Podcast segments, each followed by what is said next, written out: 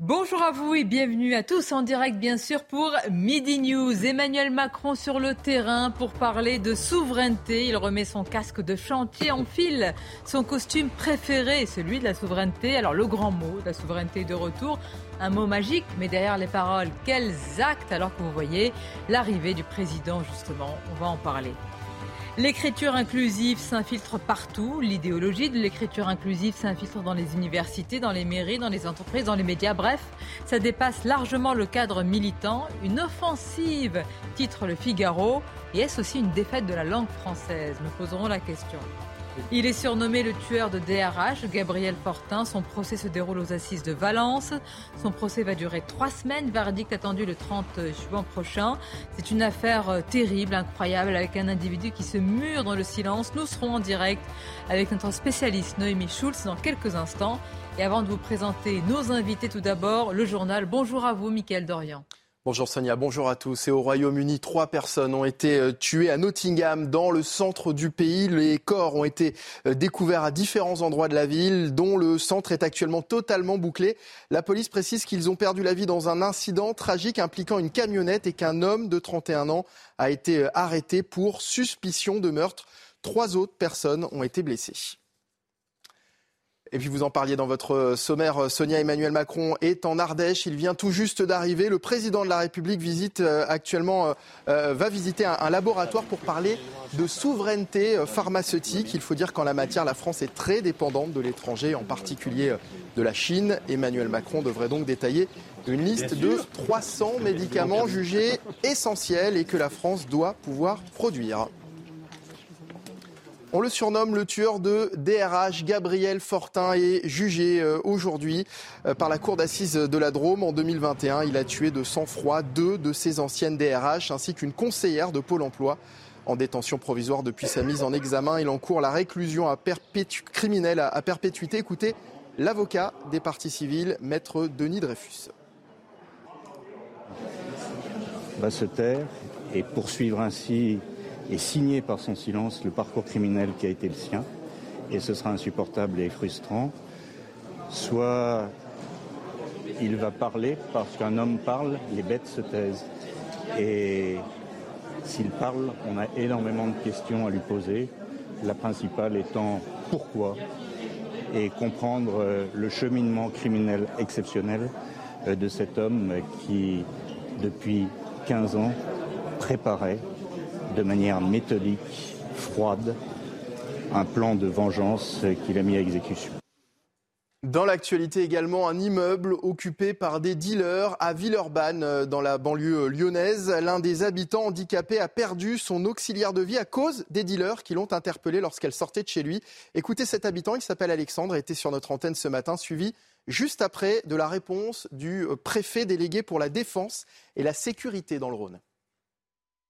Il fume, il deal, il rentre en effraction euh, dans l'immeuble et puis euh, ça peut être aussi des intimidations euh, et, des, et des agressions. C'est plus vivable. Moi, je sors plus. Moi, je sors plus de chez moi. je sors que le, que le matin et j'essaie de rentrer chez moi à 11h pour éviter de tomber sur les dealers. Ce qu'il dit est intolérable. tout le monde doit pouvoir accéder chez lui. Il y a sans doute, avec le bailleur, on travaille beaucoup avec les bailleurs, sans doute une amélioration de la situation police municipale, je les évoque également. Nous avons une très bonne collaboration avec la police municipale à Villeurbanne. Et donc, nous continuerons de quadriller le terrain. Et puis un mot de sport euh, pour terminer. Coup dur pour les supporters du PSG. Kylian Mbappé ne prolongera pas avec le club parisien. En contrat jusqu'en 2024, il avait la possibilité d'activer une année supplémentaire, mais il ne le fera pas. L'attaquant star l'a annoncé hier dans une lettre, une décision compréhensible pour les Parisiens. Je vous propose d'écouter euh, ces Parisiens interrogés tout à l'heure dans la rue. Pour nous, c'est un grand joueur. Euh, après, euh, je peux le comprendre aussi vu un peu l'état du club actuellement. Donc, euh, il a des ambitions lui aussi. Quoi. Mais bon, c'est dommage pour lui parce qu'il aurait pu rapporter, rapporter une coupe, remporter avec des champions avec Paris. Je pense que ça marquait quand même vachement plus l'histoire que le Real. C'est comme ça. Bon, à un moment donné, s'il voudrait partir, il faut qu'on le laisse partir. Et que l'on reparte sur de nouvelles bases. De toute façon, on l'a eu pendant quelques années, il nous a régalé, mais on n'a pas gagné non plus la lune avec lui. Bah, il ne fait pas une grosse carrière au PSG. S'il veut des, titres, il faut qu'il aille euh, ailleurs. Et voilà, c'est la fin de ce journal. Place au débat de Midi News. À présent, vous retrouvez Sonia Mabrouk et ses invités. Merci à vous, Michael. Mais la question qu'il faut poser, c'est si nous étions Mbappé, alors c'est difficile à imaginer, que qu'aurions-nous fait? Par exemple, vous, euh, Gauthier Lebret, qu'auriez-vous fait? Ce que je vous disais à l'instant, si je vous disais, je pars je veux gagner la Ligue des Champions, je suis Kylian Mbappé, je pars, je comprends parce que, vous êtes notre Mbappé à CNews. Oula voilà, oula, Je le prends vraiment comme un grand compliment là.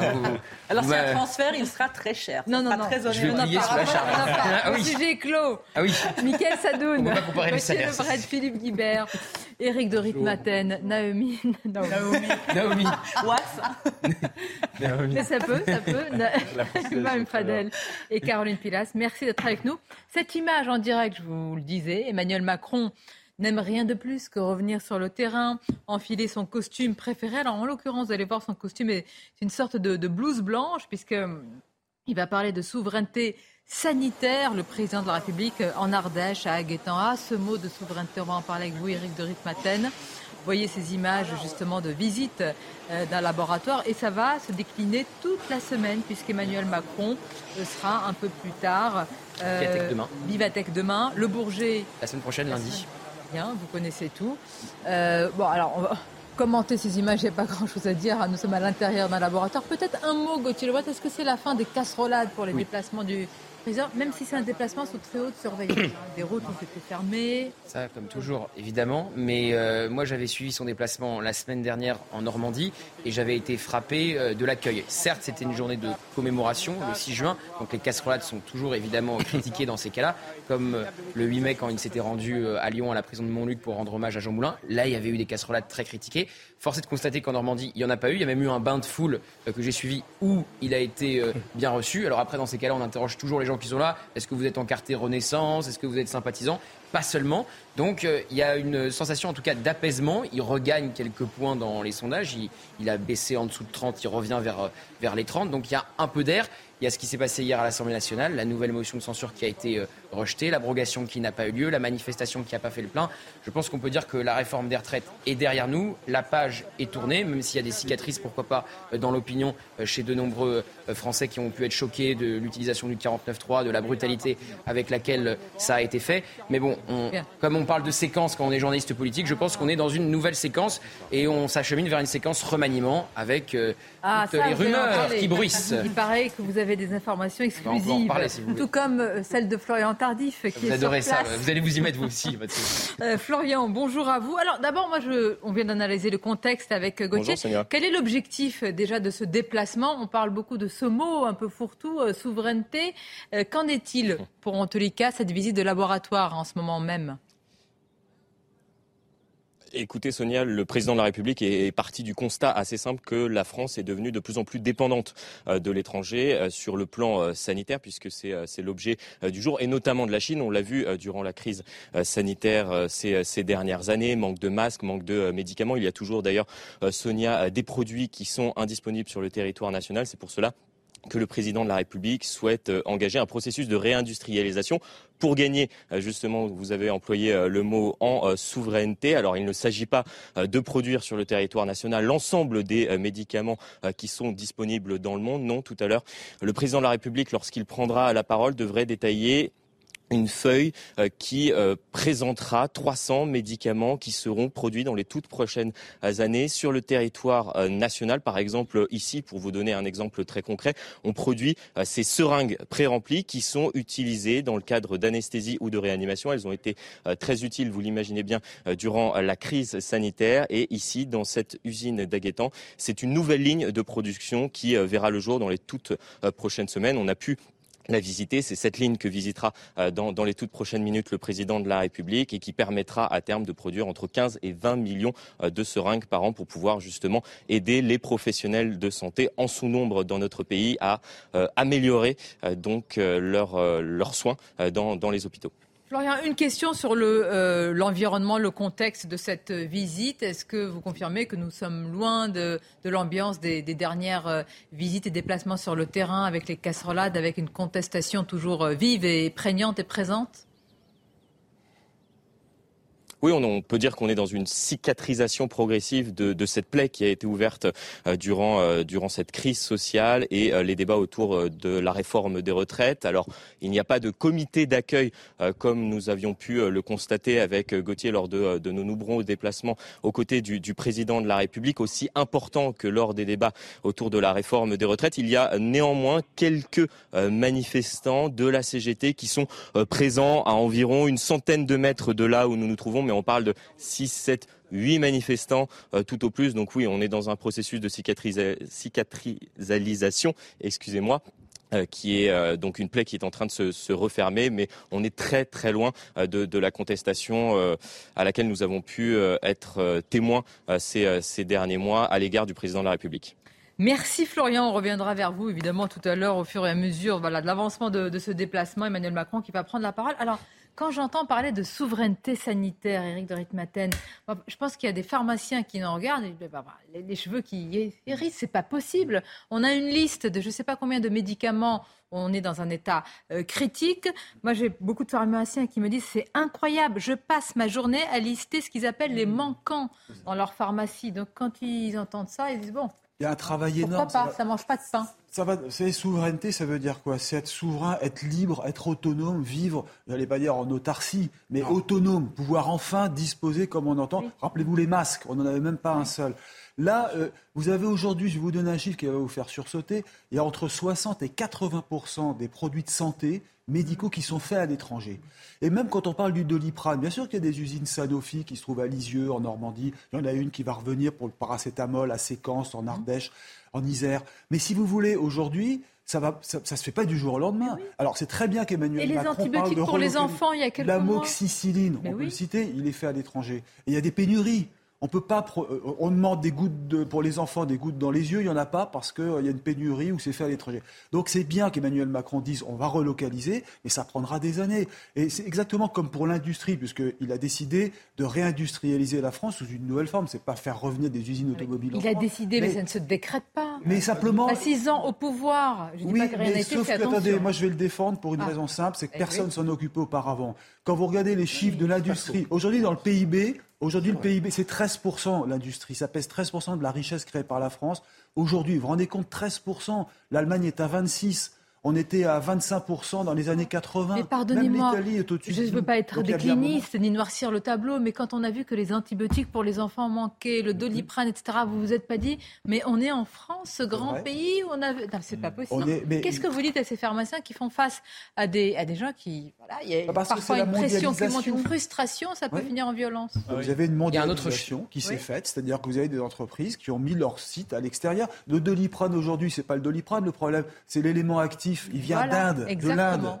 Comment vous Oui, mais il n'y a, que nous qui avons eu cette compréhension naïve de la mondialisation en pensant naturellement avec toujours la justification des gens qui ont tout compris au marché et qui aujourd'hui parlent de souveraineté avec la justification ricardienne de chaque pays doit se spécialiser dans le domaine dans lequel il est le meilleur. avec cette logique-là, on a fini par perdre toutes nos industries en France, alors que pourtant on a un grand groupe qui s'appelle Sanofi, qui est le cinquième groupe mondial en termes de chiffre d'affaires et qui aurait pu nous permettre de peser dans la balance, même en termes de consommation. On pèse dans la balance parce que l'Europe représente 25% de la consommation du marché mondial. Vous avez raison, là, vous, nous faites un tableau très... Mais moi, je suis, enfin, je veux dire, citoyenne, téléspectatrice, je regarde, je me dis, mais ça fait six ans mais je, je, pas la crise et là, on dit, allez, on décrète la souveraineté. C'est toujours pour ça que je suis un peu méfiant quand Emmanuel Macron parle de souveraineté. C'est bien. Il y a un agenda politique très clair. C'est-à-dire que, ah. autre chiffre pour aller euh, euh, dans votre sens, 37% des Français ont déjà été confrontés à des pénuries en pharmacie. Une fois qu'on a dit ça, Emmanuel Macron, il cherche en ce moment euh, des thèmes qui plaisent à la droite, qui parlent à la droite. Il était au Mont-Saint-Michel, comme je le disais euh, la semaine dernière. Aujourd'hui, il parle de souveraineté. Il va échelonner ses déplacements sur une semaine. On le disait, Viviatek demain, Le Bourget la semaine prochaine. Il aime bien faire des déplacements thématiques. Il y a eu la réindustrialisation qui a duré aussi une semaine en plein conflit sur les retraites. Donc il y a aussi un agenda politique, c'est-à-dire qu'il ouvre de nombreux chantiers et il avait promis d'en résoudre euh, plusieurs à la fin des 100 jours. On verra à la fin des 100 jours, c'est dans un mois et un jour, on est le 13, donc c'est le 14 de juillet prochain, que beaucoup de chantiers auront été ouverts, mais peu, au fond, de solutions auront été trouvées et peu de chantiers auront abouti à la fin de ces fameux 100 jours qui étaient un peu une date donnée comme ça. Ça, c'est l'aspect politique. On n'est plus un pays de producteurs, Monsieur Guibert. On ne produit je plus. Suis d'accord, Madame Mabrouk. Mais, mais, mais la faute à qui, monsieur?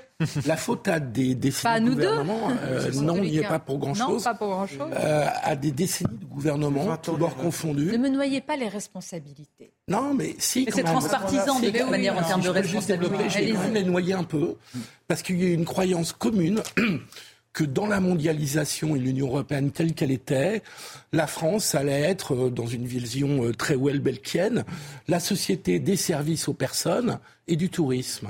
Et on n'a pas compris que l'industrie était un facteur euh, tout à fait stratégique de richesse du pays, de qualité des emplois.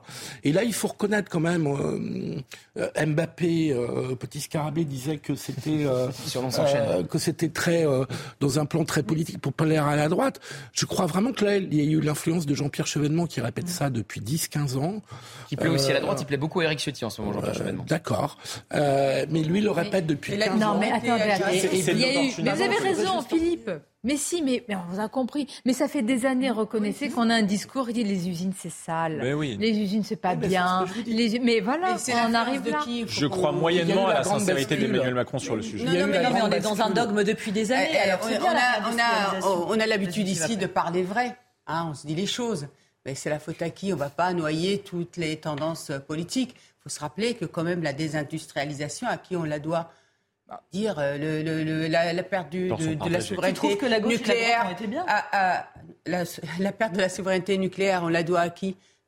Rappelons-nous, c'est quand même la gauche qui a lancé aussi oh, ah oui, mais ça, oui, mais il y a eu un manque d'anticipation de la droite aussi. Non, il faut dire les choses. Alors aujourd'hui, on n'a pas... Là, si on veut dater le, si on veut dater le vrai tort, c'est l'intégration de la Chine dans l'OMC. C'est vrai ou c'est pas vrai? C'est vrai, il faut le dire. Je peux vous donner des chiffres. Il faut le regretter. Implacables. Pourquoi, lors du premier quinquennat, effectivement, cette réindustrialisation, cette souveraineté n'a jamais été aussi abordée? Parce, parce qu'effectivement, aujourd'hui, Emmanuel Macron, Emmanuel Macron a envie effectivement de plaire à la droite, qui est beaucoup mais plus non, pas ça. Sur, euh, sur, le souverainisme. Mais attendez, les chiffres, attendez, pardon. Caroline, pardonne-moi, les chiffres. Pardon, c'est une attendez, les chiffres, toujours partir des chiffres, ce sont, ce sont des faits. Oui. La part de l'industrie dans le PIB du pays s'est contractée de moitié en 40 ans. Ouais. N'était pas encore né.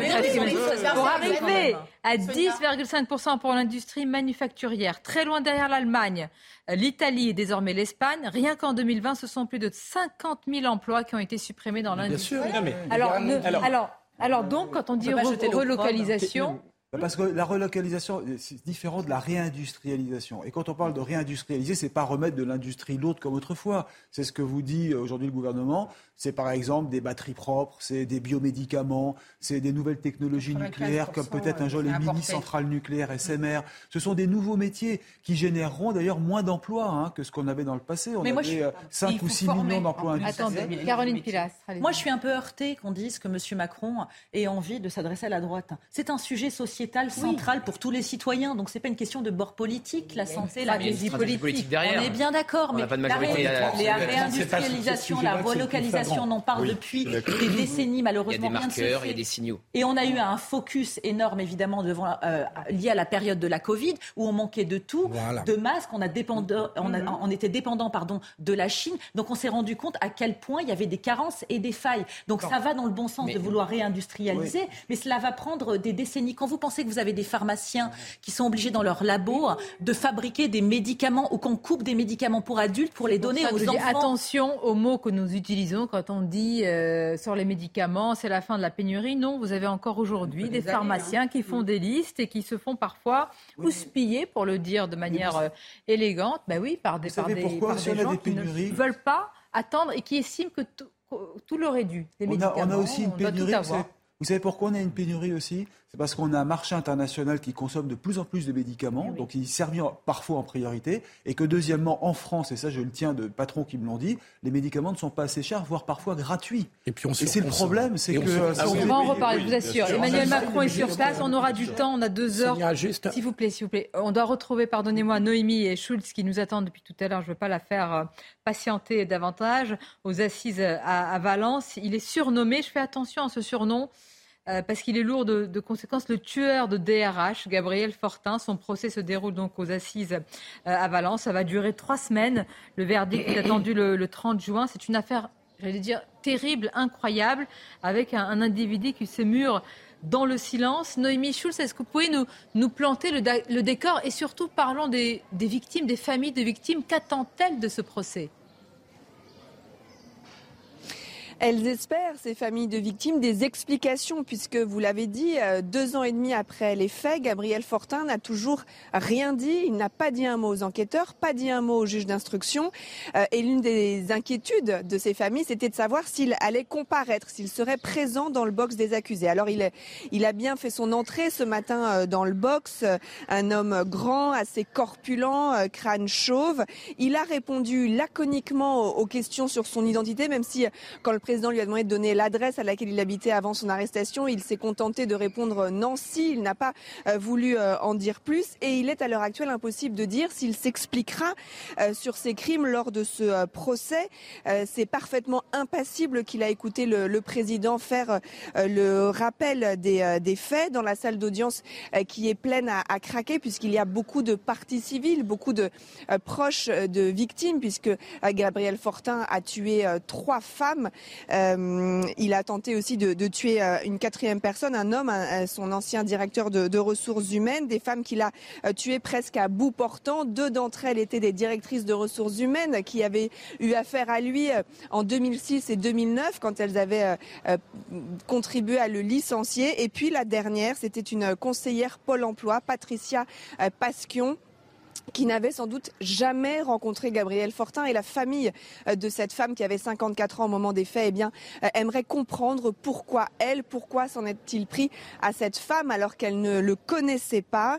Euh, son mari ce matin a laissé éclater sa colère lors d'une suspension d'audience. Il a observé Gabriel Fortin et il nous a confié son, son, son envie de lui tirer une balle dans la tête. Cet après-midi, la cour d'assises va tenter de commencer un peu à, à faire connaissance avec l'accusé, à comprendre ce qui a pu amener cet ingénieur de 45 ans euh, au moment des faits au chômage euh, depuis plus de 10 ans, inconnu de la police et de la justice qui a pu l'amener donc à commettre ce triple assassinat. Sa mère et son frère sont attendus à la barre, mais que vont-ils dire eux qui n'ont eu aucun contact avec lui depuis deux ans et demi? Il n'a jamais reçu la visite de personne et n'a jamais demandé à passer un coup de téléphone.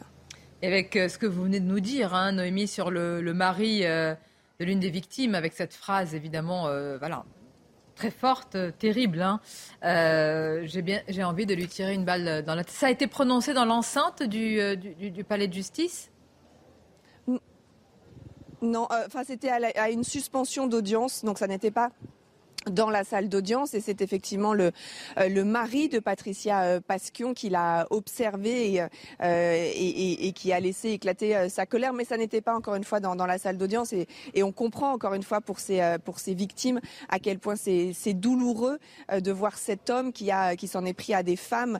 L'une était au volant, l'autre, Patricia Pasquion, était dans son bureau à Pôle emploi. Il est entré, il avait son pistolet à la main caché par un sac plastique. Il l'avait peut-être repéré de l'extérieur mais ce sont euh, des questions qui n'ont jamais eu de réponse jusqu'à présent puisqu'il n'a jamais voulu euh, s'expliquer. Et donc euh, la colère, effectivement, et, la tristesse aussi de, ces parties civiles qu'on a pu voir, on a pu en voir certaines pleurer ce matin déjà à l'ouverture du procès. Merci Noémie, on va continuer à suivre ça avec vous. On, va écouter dans quelques instants au micro d'Olivier Madinier, justement l'une des sœurs euh, d'une victime qui ne comprend absolument pas, incompréhension euh, totale. Ses familles attendent des, réponses, mais il est totalement mutique pour le moment. Vous entendrez évidemment euh, ce cri de, détresse de la famille. Une courte pause et on se retrouve sur différents sujets. Emmanuel Macron, souveraineté. J'ai quand même envie de vous poser des questions sur Mbappé. Je ne sais pas que vous étiez si calé, donc je vous poserai la question sur son avenir. Est-ce une défaite pour Paris quand même, le PSG À tout de suite. Et après le feuilleton des retraites, voici le feuilleton Mbappé. Kylian Mbappé. On parle Alors, de remaniement à chaque fois. Une lettre, un refus de prolongation, un club sportivement à la dérive. C'est le retour de la série événement. Kylian, disponible, disponible uniquement sur MyCanal. My Les titres, c'est News Info de Roberto d'abord. Le centre de Nottingham est totalement bouclé. Trois personnes ont été tuées à plusieurs endroits de la ville. Ils ont perdu la vie dans un incident tragique impliquant une camionnette. Trois autres personnes ont été blessées. Ils sont à l'hôpital. Une camionnette a tenté de les renverser. Un homme de 31 ans a été euh, arrêté. Le Premier ministre britannique Rishi Sunak a qualifié euh, de choquant ces événements. Donald Trump est face à la justice aujourd'hui. Il est convoqué devant un juge à Miami à 15h, 21h heure française. Il est accusé d'avoir conservé des documents confidentiels après son départ de la Maison Blanche. Enfin, à Marseille, une nouvelle fusillade a fait quatre blessés dans le quartier de la Belle de Mai. Il y a deux blessés de 31 et 48 ans. Leur pronostic vital est engagé.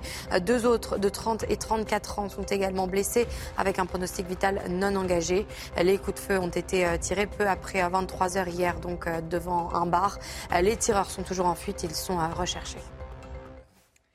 Évidemment, quand il s'agit de Kylian Mbappé, ce n'est pas seulement euh, une information, un événement sportif, c'est bien au-delà. Le joueur a bien envoyé une lettre au PSG qui indique en avoir pris connaissance. Il a donc signifié sa volonté de ne pas activer son année optionnelle. Euh, il devrait donc être euh, vendu, c'est le mot. Hein On dit ça. Le problème, c'est que par exemple, le Real Madrid qui a les fonds ne veut pas le veut libre, ne veut pas l'acheter. Tout cela est résumé dans ce sujet. Vous allez voir les réactions après, puis on en parlera. Kylian Mbappé aurait-il déjà commencé à faire ses valises? Dans une lettre envoyée au PSG hier, le jeune attaquant a officiellement fait savoir qu'il ne prolongera pas sa collaboration un an de plus jusqu'en 2025. Le contrat de Kylian Mbappé au Paris Saint-Germain se terminera donc comme prévu à l'été 2024. L'ancien joueur de Bondy sera alors libre à cette date d'aller où il veut, sans que le club parisien ne perçoive un euro. Alors pour toucher les millions d'euros que rapporterait la vente de Kylian Mbappé, le PSG devra se séparer de l'attaquant de 24 ans dès cet été, à condition qu'un club veuille l'acheter au prix fort. Mais l'hypothèse d'un Mbappé libre fin 2024 aiguise déjà l'appétit de certains clubs, à commencer par le Real Madrid qui déjà à l'été 2022 était entré en négociation avec le club parisien pour acheter l'attaquant en vain. Dans une vidéo prise début juin, le président madrilène ne cache pas son envie de recruter le jeune prodige. Vous allez signer Mbappé? Oui, mais pas cette année. La presse espagnole pose aussi les mêmes conditions. Mbappé seulement s'il arrive libre. Le Paris Saint-Germain est prévenu. Rapport de force quand même, hein, parce qu'envoyer une lettre comme ça, ça a crispé la, direction. Tout cela se passe au moment où Karim Benzema a quitté le Real Madrid. Je dis ça, je ne dis rien. un, grand expert de football, vous, nous analysez la situation. Non, mais est-ce que c'est une défaite quand même pour le club, bah, pour la capitale C'est bah, ça surtout. Le, sentiment qu'ils gagneront jamais la Ligue des Champions. Voilà. Et que s'il veut la gagner un jour et avoir un palmarès important, il est obligé d'aller ailleurs. Voilà. C'est qu'on ne peut pas rester au PSG pour construire un palmarès et une carrière. C'est ça que ça veut dire. Euh, et donc c'est un échec pour le PSG, c'est un échec pour son actionnaire, le Qatar, qui met quand même de l'argent à fond perdu depuis 10-15 ans euh, dans un club qui dépasse pas les huitièmes ou quarts de finale en achetant les meilleurs joueurs du monde, donc qui n'a pas réussi à mettre au point un management qui permette quand même d'aller plus loin. Donc c'est un énorme échec pour le Qatar. Là, vous parliez de Karim Benzema. Le parallèle qu'on peut faire entre le Qatar et l'Arabie Saoudite, le Qatar voulait la Coupe du Monde. C'est fait et ils étaient prêts donc à faire venir les plus grands joueurs dans leur club. Qu'est-ce qui est en train de se passer en Arabie Saoudite? L'Arabie Saoudite veut la Coupe du Monde, c'est pas fait et ils sont en train de faire venir les plus grands joueurs dans leur club. Karim Benzema, Ronaldo euh, l'année dernière. Ils ont essayé avec Lionel Messi. Donc euh, voilà, euh, c'est cette même volonté. Mbappé peut aller. Là, c'est la puissance. Mais non, ah non, sa carrière. Là, je cite trois personnes qui sont en fin de carrière. il veut un palmarès, Mbappé. Il a gagné Mais ce qui est intéressant, c'est le, pouvoir du royaume, l'Arabie Saoudite, mm. qui est en train de véritablement, vous l'avez dit, concurrencer le Qatar, mm. changer véritablement. Et ce qui serait intéressant de voir, c'est est-ce que le Qatar peut se désengager maintenant qu'ils ont eu la Coupe du Monde en leur disant, en se disant ça coûte trop cher, ces joueurs nous coûtent trop cher, est-ce qu'ils peuvent se désengager et arrêter euh, petit à petit d'être euh, aussi présents au, Bien, PSG Feuilleton, on va continuer à le suivre et, à feuilletonner. Je voudrais qu'on s'arrête quand même sur cette euh, terrible affaire parce que nous avons des, réactions et c'est très important de mettre les victimes au centre du procès. les familles de victimes, vous allez entendre des sœurs de, victimes de ce tueur de DRH. Alors, il est surnommé ainsi, mais est-ce que ça va plus loin? Attention, parce que là, est-ce qu'on n'est pas nous-mêmes en train de, je veux dire, de résumer ou d'enfermer tout ce procès dans, un, dans une simple affaire de de vengeance malgré tout par rapport à des personnes qui ont voulu le licencier ou qui ont eu ordre de le licencier. Je voudrais qu'on voit le, sujet ensemble, un résumé des faits, et on va écouter, rester avec nous véritablement, ces réactions qui prennent au cœur et au trip, parce que ces familles attendent des réponses. Ils ont vu leurs proches partir de manière extrêmement brutale, sans aucune explication. Le déroulé des faits tout d'abord. Il est surnommé le tueur de DRH. En 2021, Gabriel Fortin est soupçonné de s'être vengé de ses licenciements survenus dix ans plus tôt.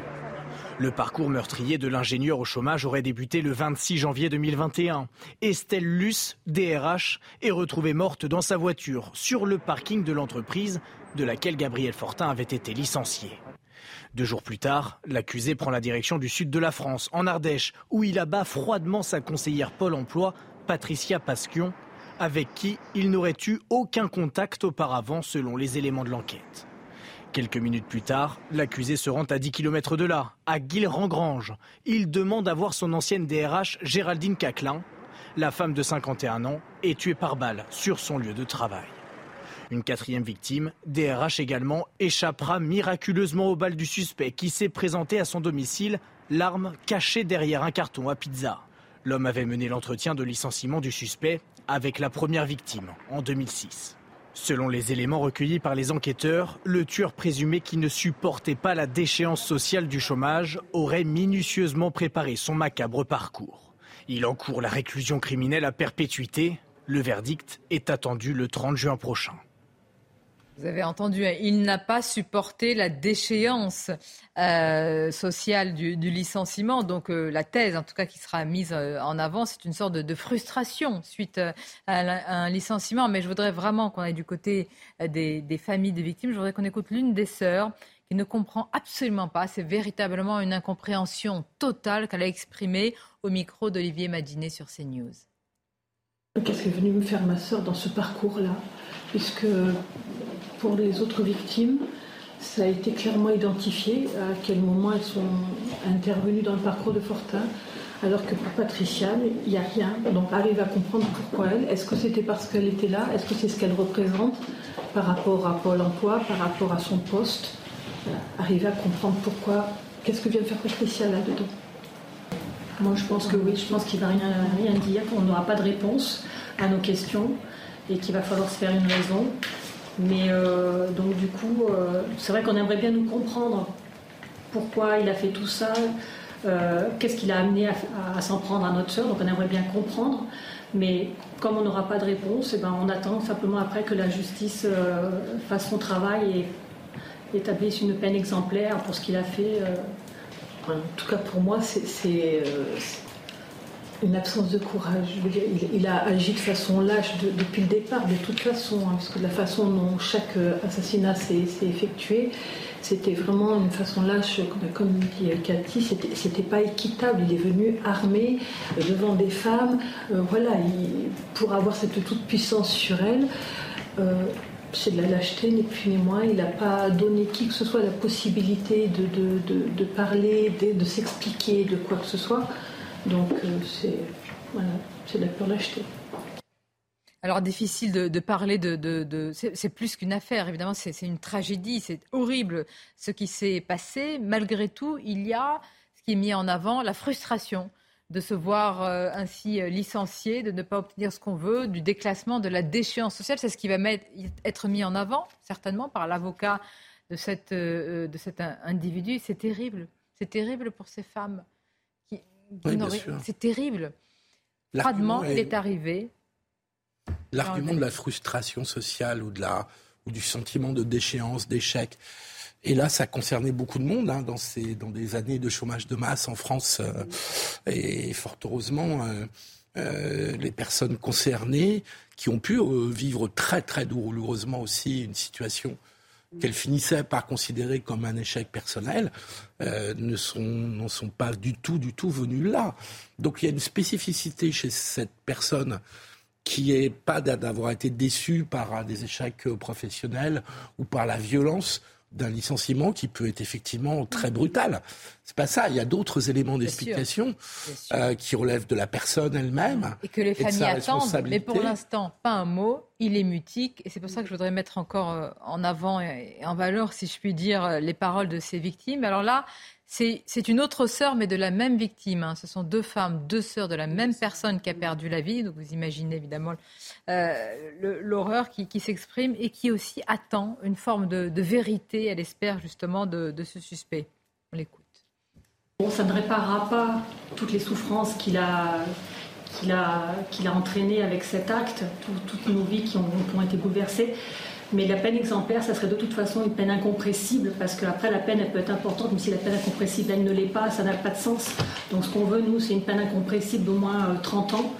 Euh, parce qu'après il va y avoir les, années de bonne conduite, etc. Comme c'est quelqu'un qui reste tranquille, nous ce qu'on veut c'est qu'il n'en sorte pas en fait euh, de, prison. Donc une peine incompressible exemplaire. Déjà aussi pour qu'on montre comment dire, qu'on montre aussi à tous ceux qui en veulent à la, société, qui en veulent à leur employeur, qui en veulent à n'importe qui, ne se fassent pas justice eux-mêmes comme il a fait lui. Donc il faut que la justice soit exemplaire dans, cette, dans ce procès pour euh, montrer que voilà, on n'a pas le droit de s'en prendre à Pôle Emploi, on n'a pas le droit de s'en prendre à son employeur, on n'a pas le droit de régler ses comptes si on n'a pas été contente d'un licenciement, si on n'a pas été content d'un agent Pôle Emploi, que c'est pas comme ça que ça se règle.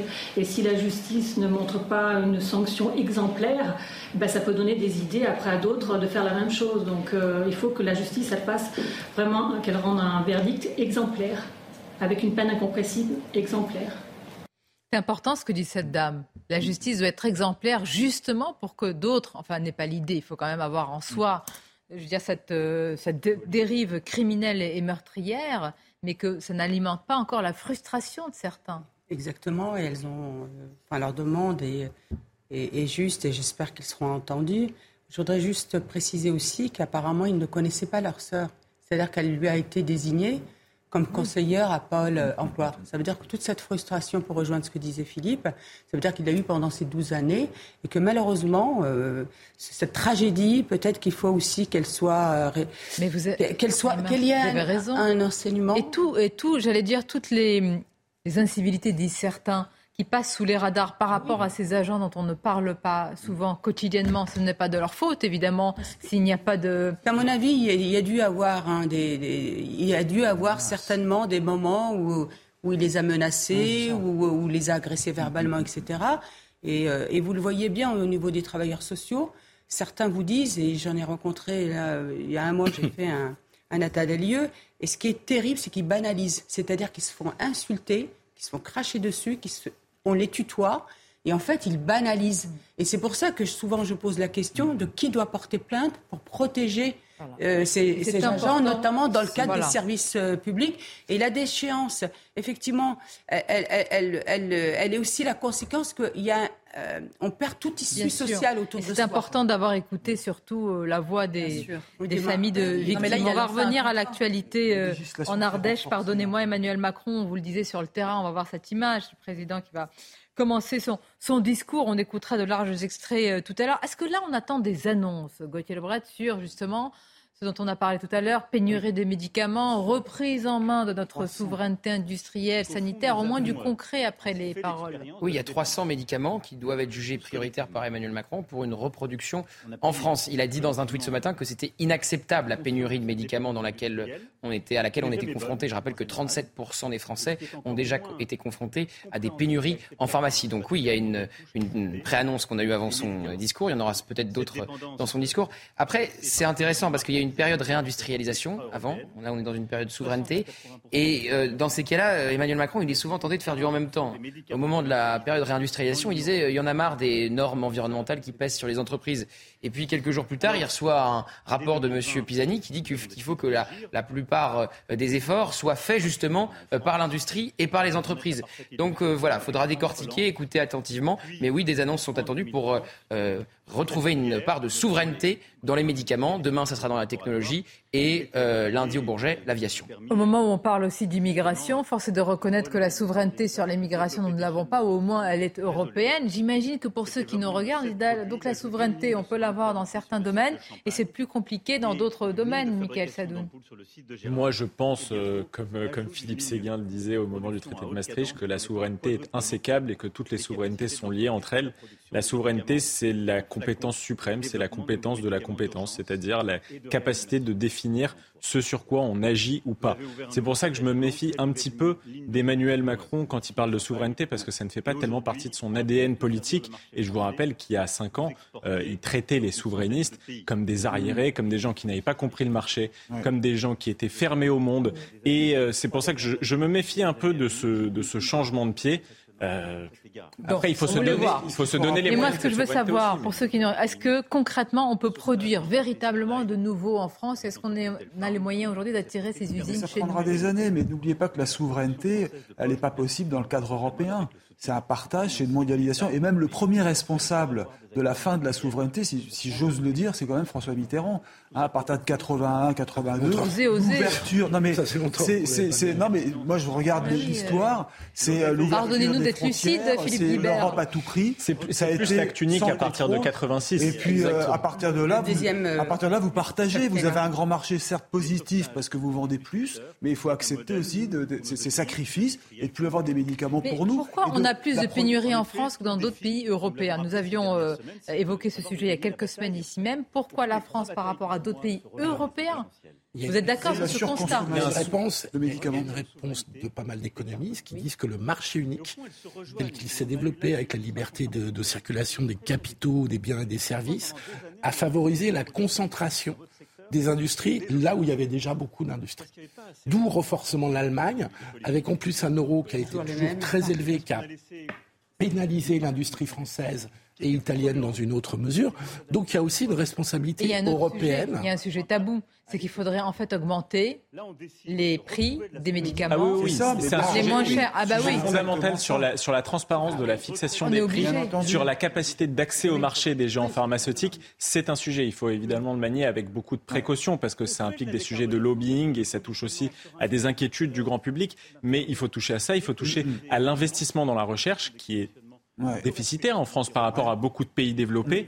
Euh, et ça s'est dé- ça s'est dégradé quand même assez puis mieux récemment. oui. Il y a dix ans, la France était le premier producteur européen de médicaments. Aujourd'hui, nous sommes quatrième. Quand on en parle ici relativement tranquillement, mais quand on dit pénurie de médicaments, c'est-à-dire que pour certaines personnes, elles doivent changer leur traitement ou abandonner un traitement. Donc en termes d'année. médicaux, psychologiques et de stabilité, c'est dévastateur. Et en dehors en des médicaments courants, exactement en dehors des médicaments courants, tels le doliprane, etc. Pour l'oncologie, hein, des personnes qui ont des traitements lourds, qui sont atteintes de cancer, n'ont pas leur traitement à l'instant T. Vous vous rendez compte? Enfin, en fait, qu'est-ce qui se passe dans ce cas-là? On vous, pro- on vous propose soit un générique, Oui, soit un un médicament qui vient d'un autre pays, etc. Alors faut-il accepter Ça, c'est Quand vous êtes malade, on n'a pas le choix, mais on peut dire non aussi parce qu'il s'agit de sa vie. Donc c'est assez terrifiant. C'est pour ça que moi Ouais, je vous reparle en dehors de la souveraineté, qui évidemment était un gros mot il y a quelques années parce que c'était souvent ramené, rapproché au nationalisme, au populisme quand on parlait Ah oui, de absolument. souveraineté.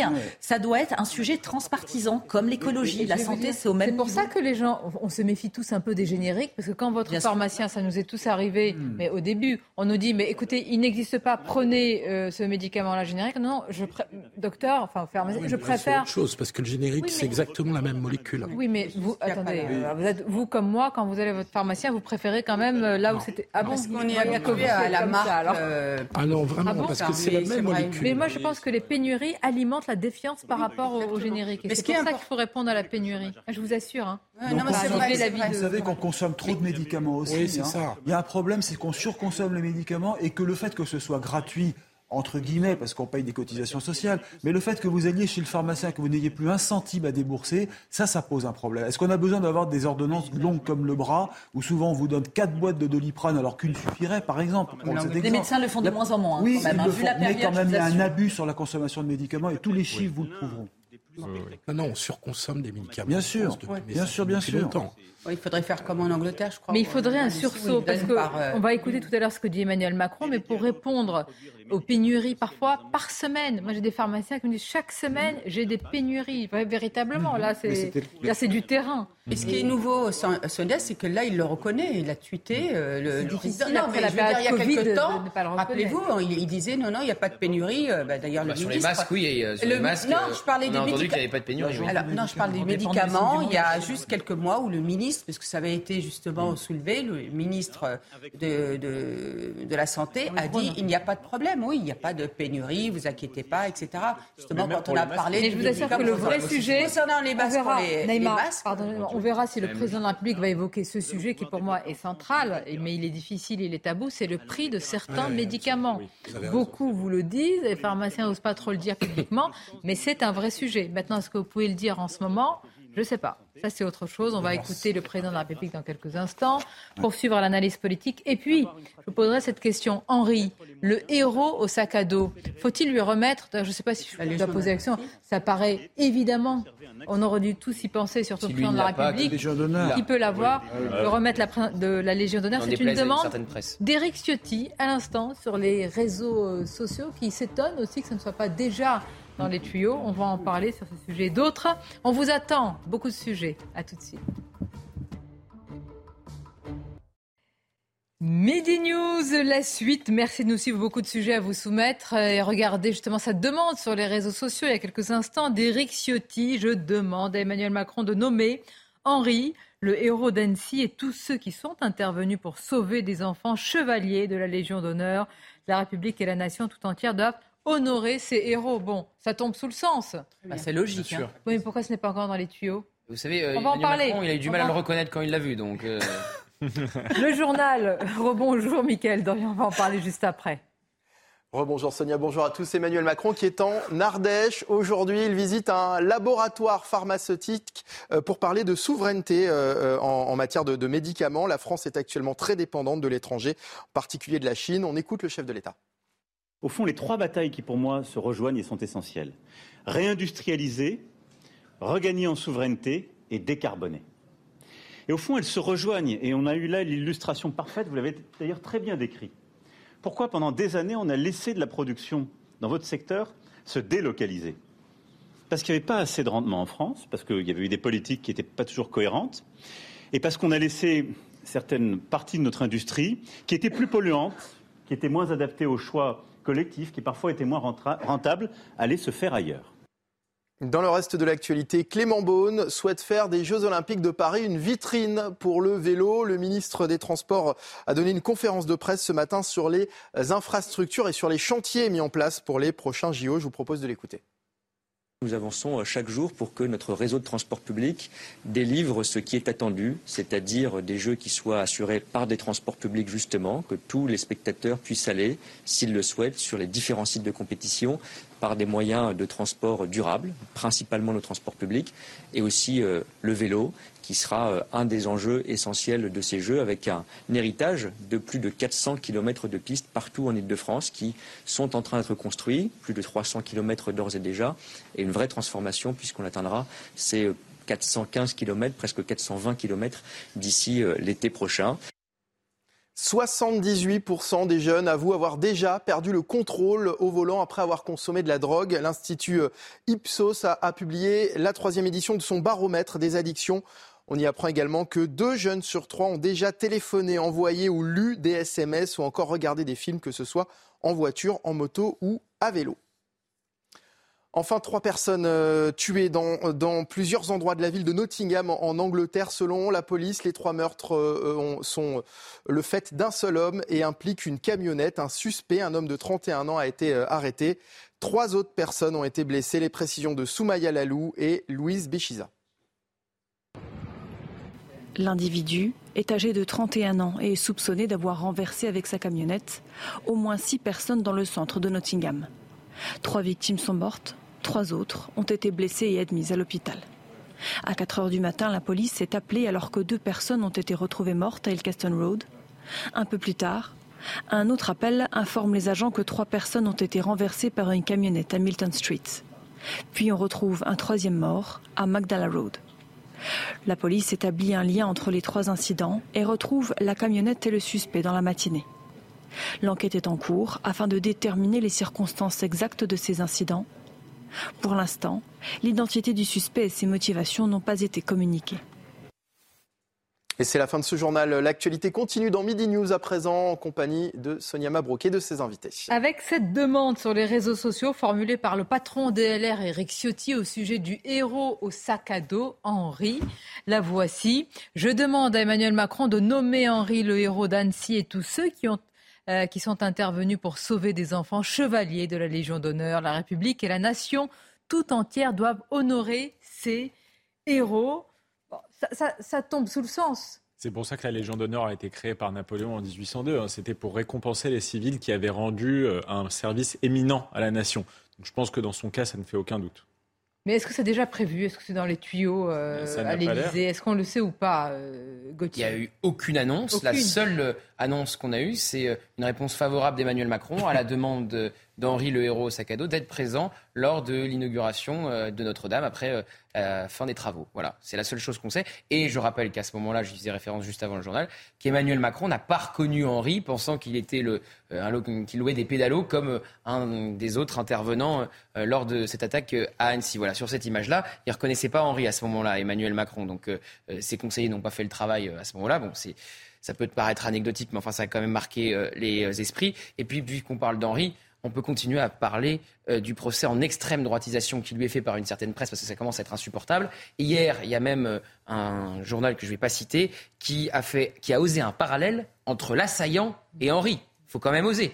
Et euh, je ne parle même pas du silence mutique, assourdissant de la gauche qui n'est pas capable de féliciter Henri parce que ce n'est pas un héros qui correspond à leur grille de lecture. Il a euh, l'outrecuidance, l'erreur d'être d'une certaine gauche. Euh, bah, j'ai pas entendu euh, qui que ce soit à gauche d'imminent énormément réagir. Je me trompe peut-être, mais enfin, j'ai pas vu beaucoup de tweets passer du côté de la gauche, même modérée, de l'échiquier politique, parce que il ne correspond pas à ce, alors grille de lecture. Il est catholique. C'est incroyable, c'est incroyable. Ce jeune homme qui a fait l'acte, le, je veux dire, le plus, le plus sublime entre guillemets, le plus, le plus élevé, le plus transcendant, puisqu'il emploie lui-même le mot de transcendance. Et il y a une incapacité à lui reconnaître cela d'une part.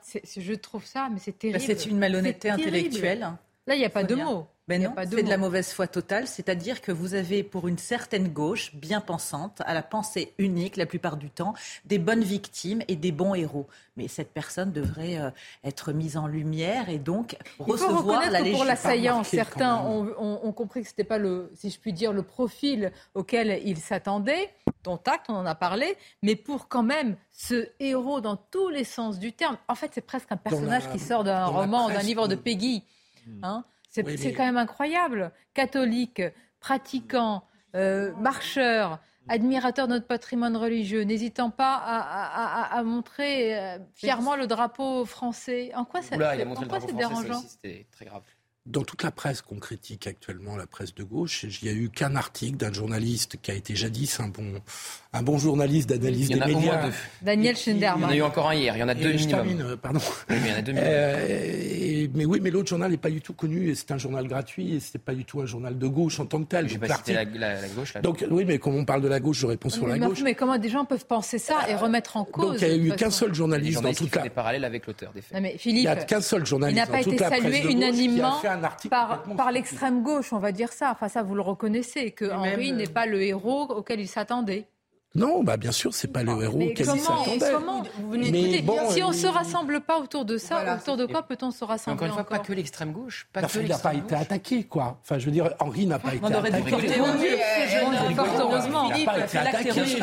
Il a sauvé des enfants. Bien sûr qu'il a été attaqué. Mais on est allé voir sur ses réseaux sociaux avec qui il était abonné, s'il ah avait des proximités avec telle et telle personne pour remettre en cause le bien fondé de son Incroyable. J'ai vu des fils Twitter sur. Dire qu'il a pas été attaqué. Qui a dit bonjour Henri il y a quelques années à, euh, à quoi peuvent être assimilés les symboles qu'il porte si, sur lui. il passe pour un coupable parce qu'il n'est patriote.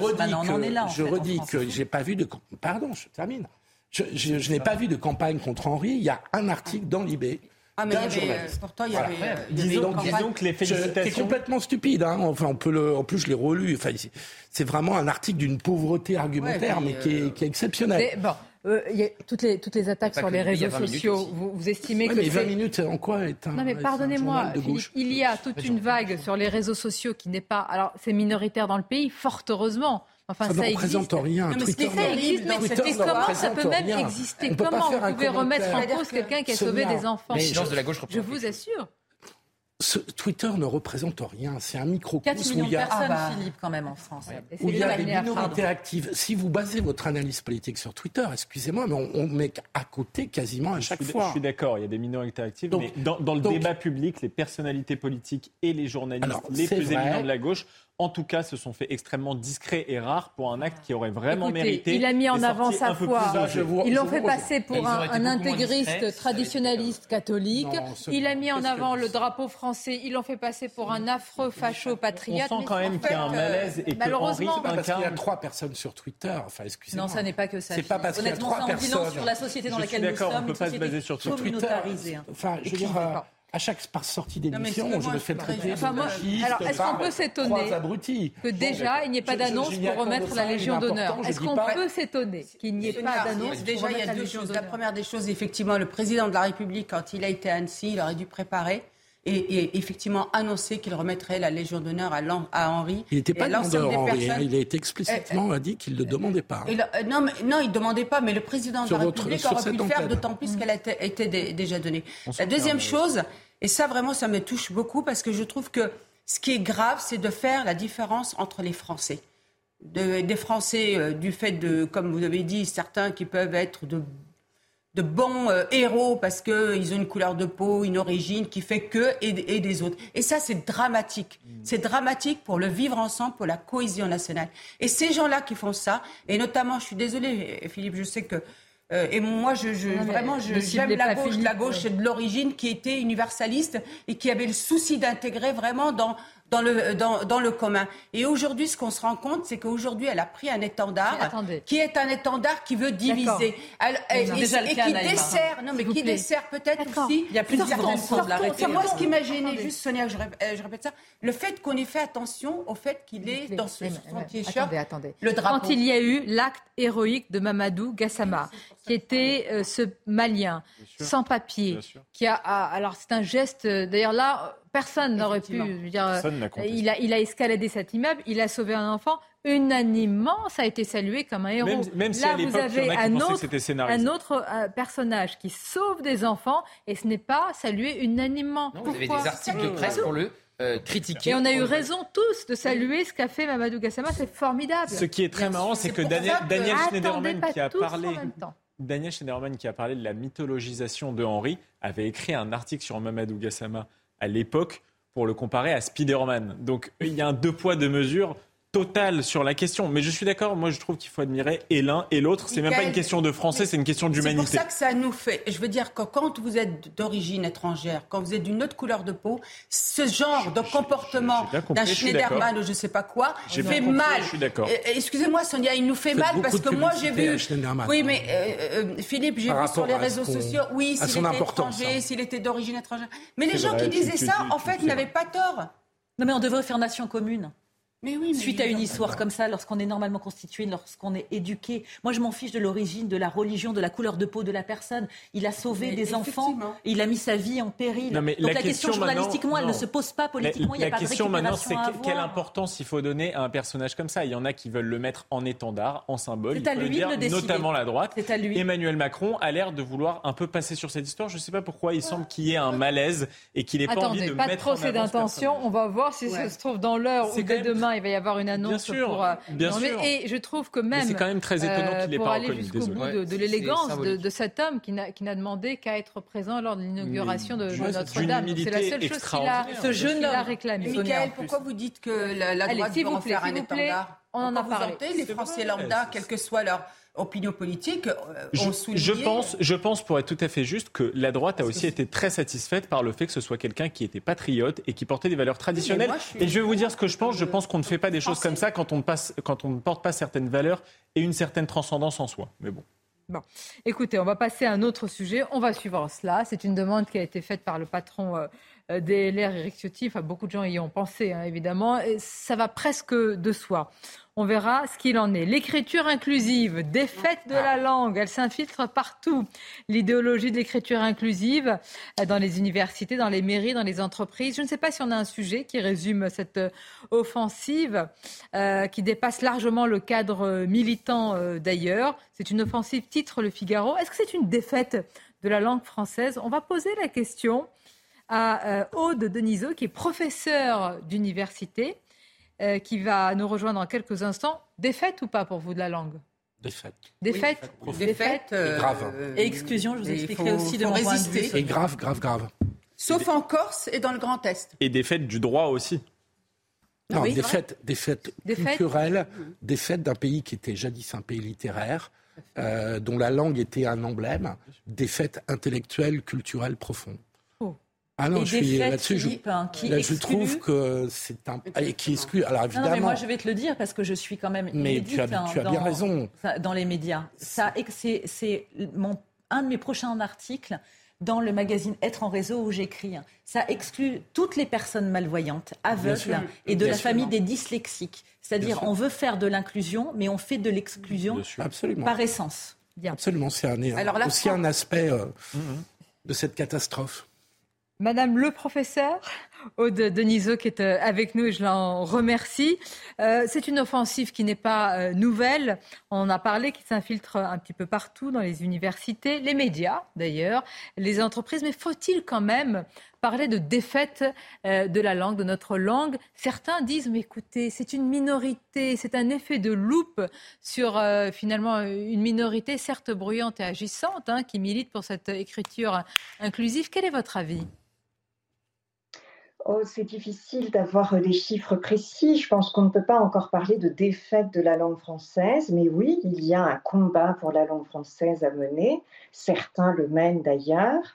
Et dans les universités, la situation est très différente selon les établissements. Euh, par exemple, dans mon université, l'écriture inclusive ne s'est pas imposée et il y a même eu une marche arrière, c'est-à-dire que, euh, par exemple, le site internet de notre faculté était en écriture inclusive et à la demande du doyen, eh bien, il ne l'est plus. Donc, on voit bien que il y a un combat, mais parler de défaite, ça me semble prématuré. Ce qui est compliqué lorsque certains affirment, et on le fait ouvertement, qu'on est contre l'écriture inclusive, nous on le fait, euh, j'allais dire, sur un plateau de télévision, mais quand vous êtes dans une université et que vous vous prononcez contre, eh bien insidieusement, on va vous faire comprendre que vous êtes, vous êtes un peu euh, pas vraiment progressiste, que ce n'est pas très bien vu. Est-ce qu'il y a une forme d'intimidation, peut-être que le mot est, fort, et de pression euh, qui est mise en place? Alors, je, n'ai jamais ressenti cette pression, mais c'est vrai que euh, je suis euh, parmi des juristes qui généralement sont conservateurs, je dis bien généralement, euh, oui, certainement que certaines personnes doivent faire pression, euh, certains militants doivent euh, élever la voix plus fort que d'autres, mais ça ne me semble pas généralisé. C'est-à-dire que tant que bah, au niveau de la présidence, il n'y a pas de consignes fermes, strictes, eh bien c'est à chaque enseignant de conserver sa liberté et, me semble-t-il, aussi à chaque personnel administratif de refuser euh, d'écrire selon des consignes qui auraient été données par leur supérieur hiérarchique. Et là, c'est peut-être beaucoup plus délicat pour le personnel administratif. Alors j'imagine pour le professeur que vous êtes que les conséquences sur l'apprentissage, sur l'écriture, sur euh, l'amour de la langue, l'apprentissage et la connaissance de la langue, vous le voyez déjà, que les conséquences risquent d'être dévastatrices? Alors, nous sommes déjà, j'allais dire, tellement au fond du gouffre que je ne suis pas sûre qu'on puisse faire pire. Oh. Euh, oui, euh, oui, sans doute que euh, effectivement, ça n'aidera pas les élèves qui sont déjà en grande difficulté, donc dans, dans, les établissements, au collège, à l'école primaire, au lycée, sans doute que ça ne les aidera pas pour bien réussir leurs études supérieures. Donc c'est un élément, à mon avis, qui va compliquer euh, l'apprentissage du français euh, sans avoir beaucoup de bénéfices. Après, attention, dans l'écriture inclusive, on met beaucoup de choses. Il y a euh, des thèmes qui ne me semblent pas poser d'énormes problèmes. La féminisation de certains métiers, euh, voilà, ce, n'est pas quelque chose dont souffriront les élèves, bien au contraire. Bien sûr, sur ce plan-là, oui, mais quand on dit que c'est une logique, comment dire, d'inclusion, c'est-à-dire quand vous êtes contre l'écriture inclusive, vous n'avez rien compris, c'est au contraire une logique euh, d'inclusion, alors que vous avez l'air de penser que c'est plutôt un détricotage, une destruction. Quels arguments vous vous utilisez, Aude Deniseux, quand on vous dit, bien écoutez, euh, c'est une source d'inclusion, l'écriture inclusive? Ah, J'utilise les mêmes arguments. Euh, que ceux qui ont été évoqués à l'instant, c'est-à-dire les aveugles, les personnes qui euh, ont des difficultés à lire, eh bien pour elles, euh, c'est discriminant. C'est une écriture qui discrimine. Alors c'est un argument que souvent contestent hein, les partisans de l'écriture inclusive. Oui, il n'y en a pas tant que ça. Et, du reste, j'allais dire, avec le point médian, on est déjà en train de parler un peu du passé parce qu'aujourd'hui, le débat, il se déplace vers ce qu'on appelle l'écriture trans-inclusive, avec des mots nouveaux, euh, précisément parce que le point médian, on a trouvé que c'était aussi sexiste, puisqu'on mettait d'abord le masculin, le point, et le féminin arrive derrière.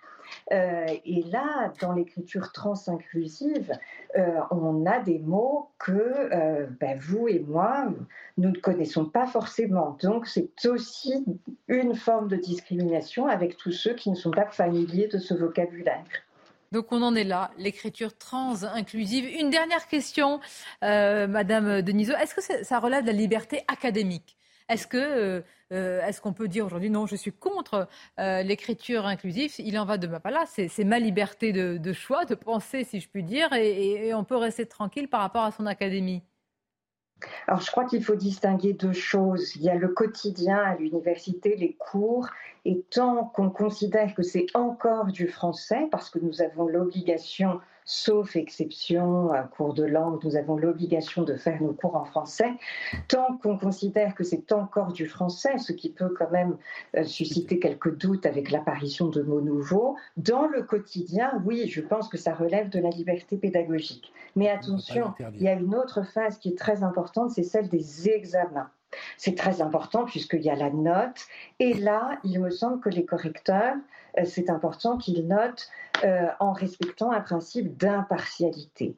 Et donc, tous ces examens qui ont été proposés à Sciences Po ou dans d'autres établissements d'enseignement supérieur, dans lesquels on a suggéré poliment aux étudiants que c'était mieux s'ils écrivaient en écriture inclusive, là, ça ne va plus du tout puisque le correcteur ne sera plus impartial.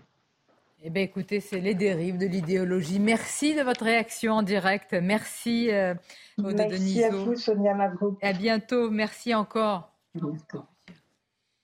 Comment, comment on va faire Mais véritablement, il faut dire que le droit a déjà tranché. Hein. Il y a jurisprudence sur la question et le tribunal administratif de Grenoble en 2021 avait annulé les statuts euh, de l'université de Grenoble parce qu'il y a un principe qui est constitutionnel même, un principe de clarté et d'intelligibilité de la loi et de tout statut. Or, l'écriture inclusive est une écriture euh, foutraque et ridicule que personne ne comprend. Donc, c'est anticonstitutionnel. J'ai retrouvé un texte. Donc, voilà, une forme non binaire, sans genre, dite parfois trans-inclusive. Ça donne un texte où les marques de genre sont gommées, remplacées par des X, des Z ou des AE.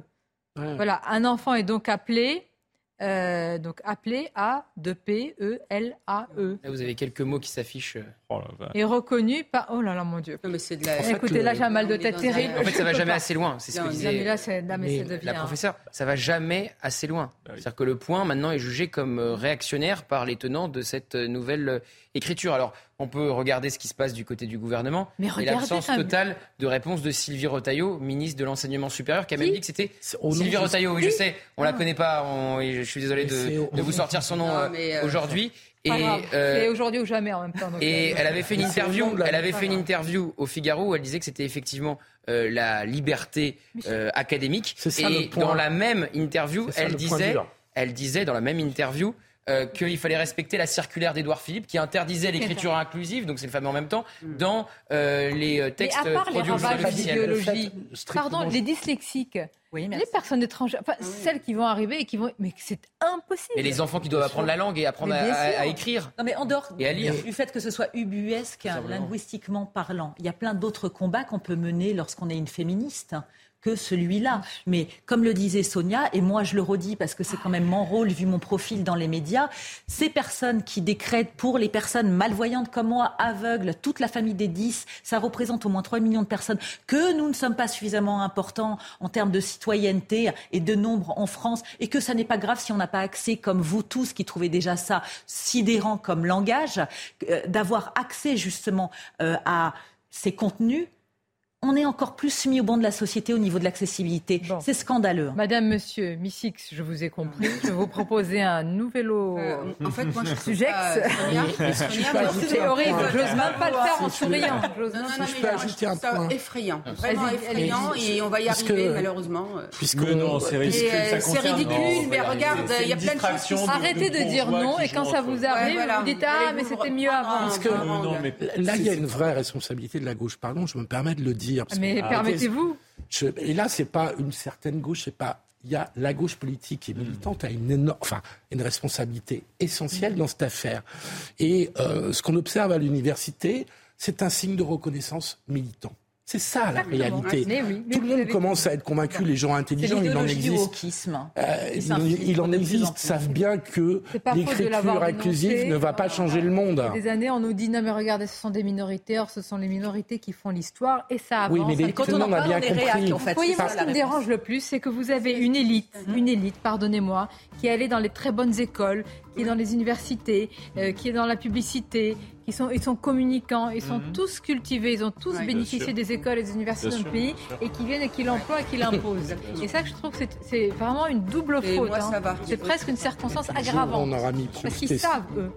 Moi, je pense qu'une partie de la jeunesse de, de, nos jeunes qui, écrivent ou qui utilisent pensent véritablement faire des choses bien, que c'est inclusif, etc. Mais ceux qui manipulent derrière, c'est plus grave. Et puis la révolution dévore toujours ses enfants, donc euh, leurs successeurs les ah. trouveront euh, réactionnaires eux aussi. On n'est pas les derniers. Antilittéraire. Les premiers seront les derniers. C'est profondément antilittéraire. Bon. Euh, on, va, on va aller en Ardèche. Emmanuel Macron a parlé des annonces. On va, non mais ce sujet de la réindustrialisation des médicaments nous concerne tous. On va l'écouter à tout de suite. À venir dans la dernière demi-heure de Midi News, la bataille de la relocalisation, lancée, relancée, jamais d'ailleurs lancée véritablement, mais cette fois-ci Emmanuel Macron l'a dit euh, en ces termes, des termes très précis, on va l'écouter, puis nous évoquerons euh, ce qui s'est passé, ce qui se passe encore à Villeurbanne avec des dealers qui squattent un hall d'immeubles, et ça depuis des années. Nous serons avec le préfet sur place, mais tout d'abord les titres, c'est News Info, Audrey Berthaud. Le procès de Gabriel euh, Fortin, celui que l'on appelle le tueur de DRH, s'est ouvert euh, ce matin. Il est accusé d'avoir euh, tué deux de ses anciens DRH qu'il avait licenciés et une cadre d'une agence de Pôle emploi. Il encourt la réclusion criminelle à perpétuité. Après l'agression du petit Kenzo, deux hommes de 20 ans ont été placés en garde à vue. Ils se sont présentés hier au commissariat d'Ajaccio. L'un était déjà connu de la justice pour des faits de violence. Ces deux personnes nient avoir exercé des violences physiques à l'encontre du père de Kenzo et de Kenzo lui-même. Une enquête a été ouverte pour violence en réunion. Et puis les suites du rebondissement euh, Mbappé. Dans un communiqué, Kylian Mbappé vient d'annoncer qu'il n'a jamais discuté d'une prolongation de contrat avec le PSG.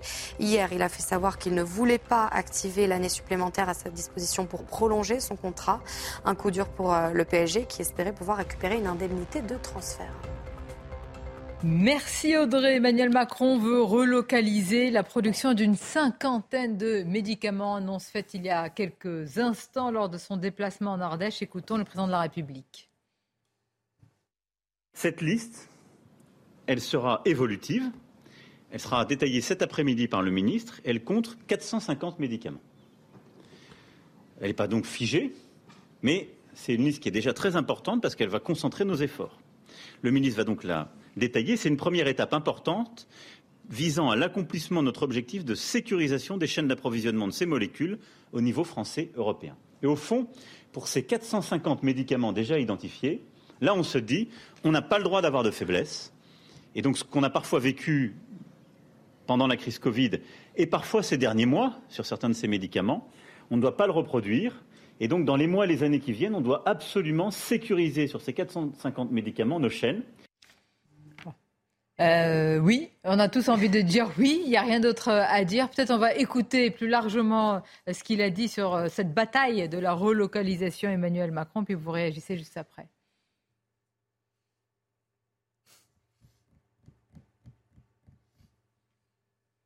On va l'écouter. Au fond, les trois batailles qui pour moi se rejoignent et sont essentielles. Réindustrialiser, regagner en souveraineté et décarboner. Et au fond, elles se rejoignent. Et on a eu là l'illustration parfaite, vous l'avez d'ailleurs très bien décrit. Pourquoi pendant des années on a laissé de la production dans votre secteur se délocaliser? Parce qu'il n'y avait pas assez de rendement en France, parce qu'il y avait eu des politiques qui n'étaient pas toujours cohérentes, et parce qu'on a laissé certaines parties de notre industrie qui étaient plus polluantes, qui étaient moins adaptées aux choix collectifs, qui parfois étaient moins rentables, aller se faire ailleurs. Sens.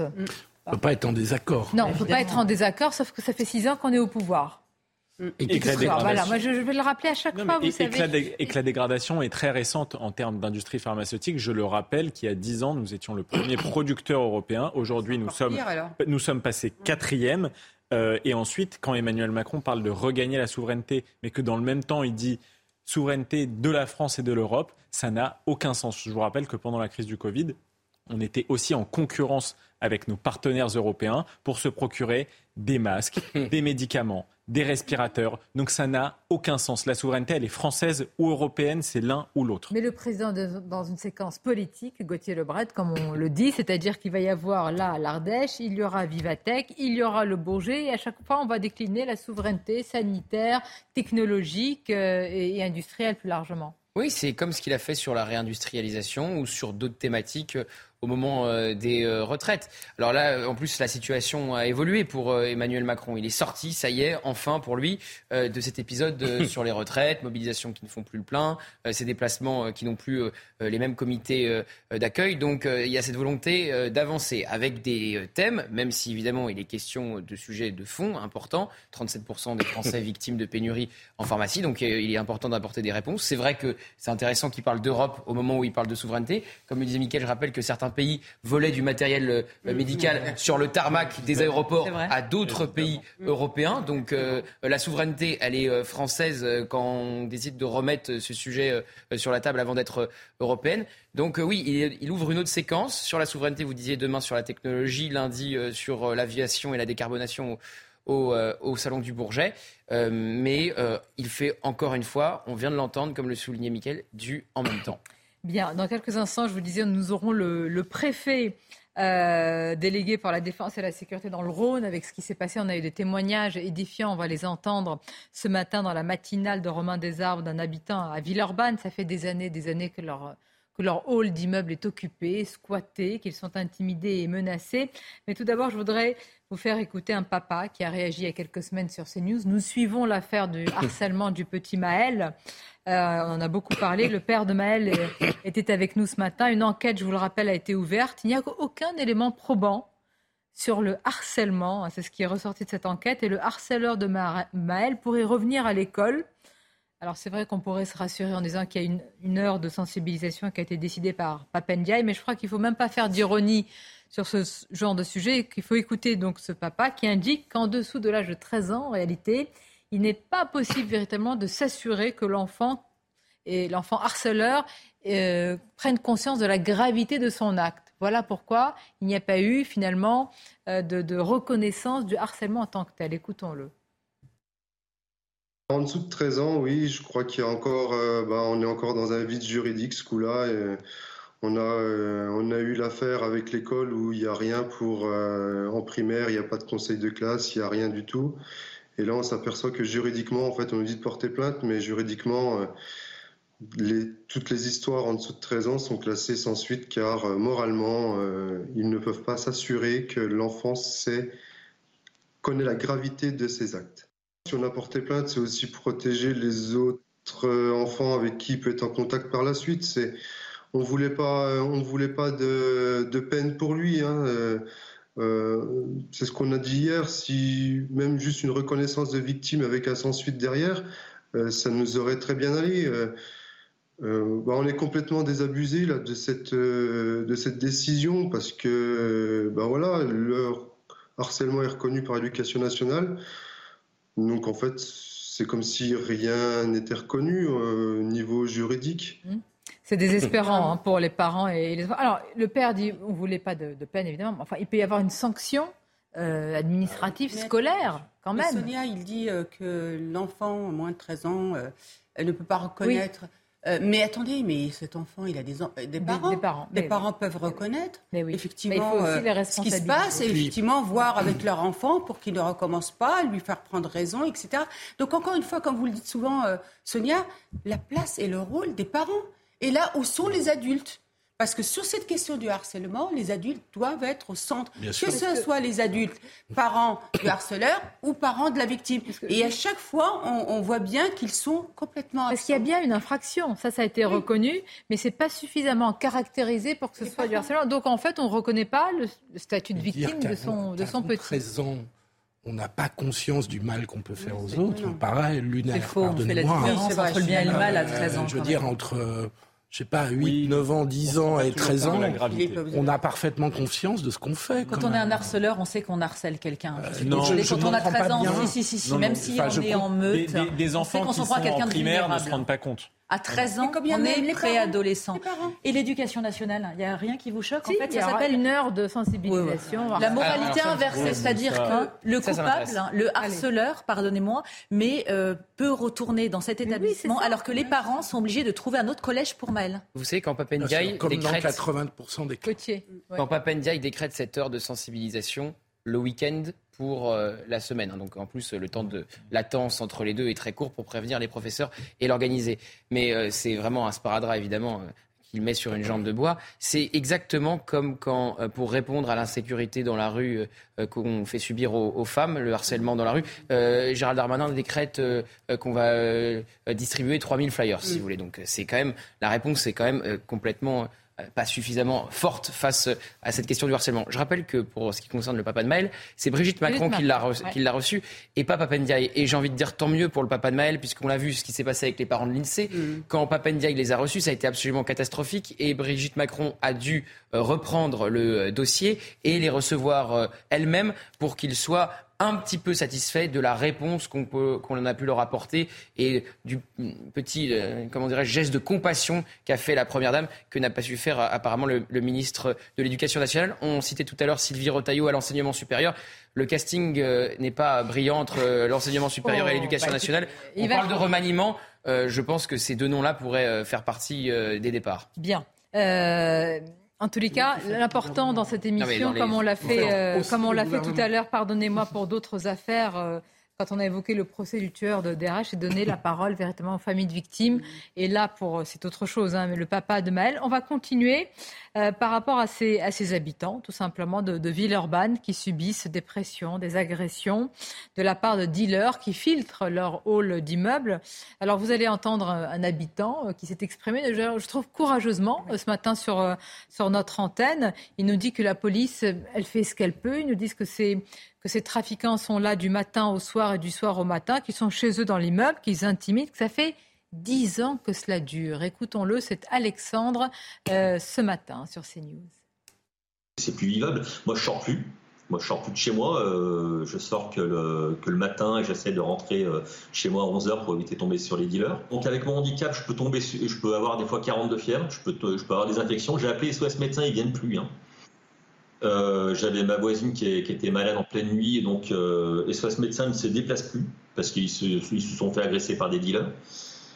Euh, et les médecins de garde ne viennent plus. Donc, euh, bah, qu'est-ce qu'on fait?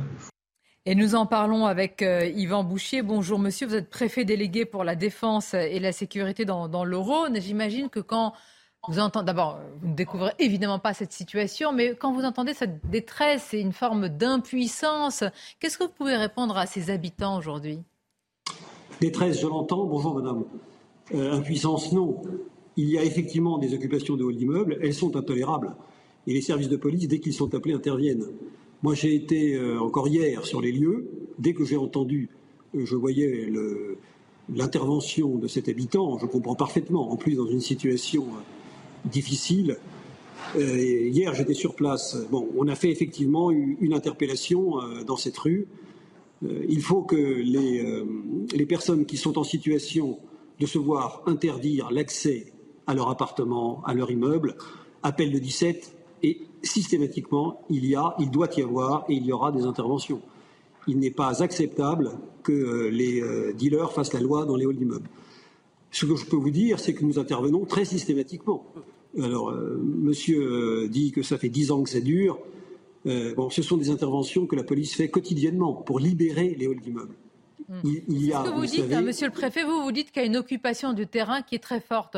D'ailleurs, vous battez en brèche le discours qui est de dire non, on n'y va pas, on n'est pas sur le terrain. Il y a du bleu, comme on dit, il y a des forces de l'ordre. Ça rassure à un moment les habitants, mais cette présence policière ne peut pas être pérenne. Ce n'est pas une solution à long terme. Euh, est-ce que c'est souvent le cas? Peut-être parfois la justice, les peines, voir ces mêmes individus qui, une fois qu'ils ont été interpellés, revenir quelques mois après. Est-ce que c'est ça? Je parlais de ce niveau-là d'impuissance. Comment vous réagissez à ça Ce que je peux vous dire, c'est que, prenons les chiffres, nous avons interpellé dans les cinq premiers mois de l'année 750 trafiquants sur la métropole de Lyon, 750. C'est une augmentation de près de 32% par rapport à l'année dernière. Et nous tenons les deux bouts de la chaîne. Nous intervenons sur les trafiquants, nous intervenons sur les consommateurs. Je veux ici dire un mot sur la responsabilité personnelle que prennent les consommateurs de drogue. Il n'y aurait pas de demande, l'offre ne trouverait pas euh, à s'écouler si facilement. Donc chacun doit finalement euh, balayer devant sa porte. Nous, ce que nous faisons, c'est que nous intervenons très systématiquement et que nous déférons, je vous le dis, plusieurs centaines de trafiquants de drogue, rien que sur cinq mois, devant les autorités judiciaires. Monsieur Boucher, vous êtes dans un, comment dire, c'est un périmètre qui est compliqué. Euh, bon, Villeurbanne avec ce dont on vient de parler. Il y a aussi euh, la Duchère, il y a aussi le quartier de la Guillotière et il y a eu euh, une bagarre ultra violente, comme on dit, dans ce quartier, dans le troisième arrondissement de Lyon. Euh, il y a eu aussi des cas de, rodéo urbain, ce n'est pas spécifique à cette zone, mais enfin, vous faites face quand même à, une délinquance euh, multiple et diverse qui est très, très importante. comment vous expliquez cela? Par rapport à votre expérience, est-ce qu'il y a aujourd'hui euh, une violence plus importante qu'auparavant, qu'il y a quelques années, que vous observez? Vous rappelez des événements qui ne sont pas tout à fait dans la même temporalité. Certains des événements que vous rappelez, c'était il y a plusieurs mois et ça s'est calmé sur place. Alors il était, il était effectivement, euh, l'agglomération euh, de Lyon est une grande métropole et il y a des, des, phénomènes délictuels importants qui sont ancrés et contre lesquels nous, agissons tous les jours. Euh, mais les, les, chiffres en attestent. Il y a une amélioration sérieuse, significative, depuis plusieurs mois, en réalité depuis une année, et nous avons sur la, la majeure partie des indicateurs euh, des chiffres qui sont en amélioration. J'entends et vous avez raison de mettre en avant le bilan et les chiffres, mais voyez-vous, quand on entend ces, habitants, je me demande ce qu'ils doivent penser d'un tel discours, monsieur le préfet. Eux, ils sont dans la détresse, vous dites les chiffres euh, euh, s'améliorent. comment on peut avoir une telle distorsion? La détresse individuelle, elle est évidemment, on doit l'entendre, on doit y répondre. La, police, je le redis à cette personne que nous avons entendue, qu'elle appelle le 17 le 17 viendra. Les unités police-secours se rendront sur place. Elles, reviendront autant qu'il le faudra pour permettre à cette personne d'accéder ou de sortir de chez lui sans être embêté, bloqué ou contrôlé par euh, des dealers.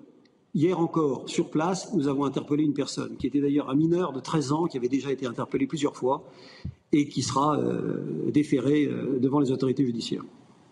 Pour quel, euh, pour quel suivi C'est ça la question. Et pour quelle peine Comme vous le dites très bien, interpellé à plusieurs reprises. Mais on entend en tous les cas votre volontarisme et celui des forces de l'ordre sur le terrain.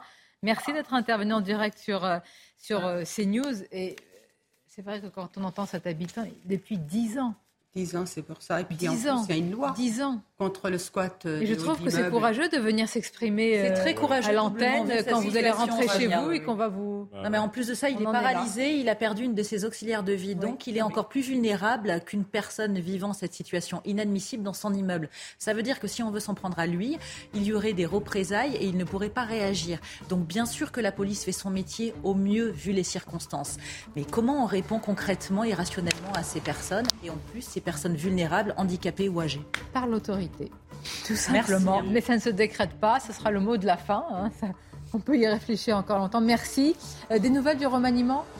Écoutez, euh, lequel? Celui de Kylian Mbappé ou d'Elisabeth Borne? Les, deux, mon... capitaine.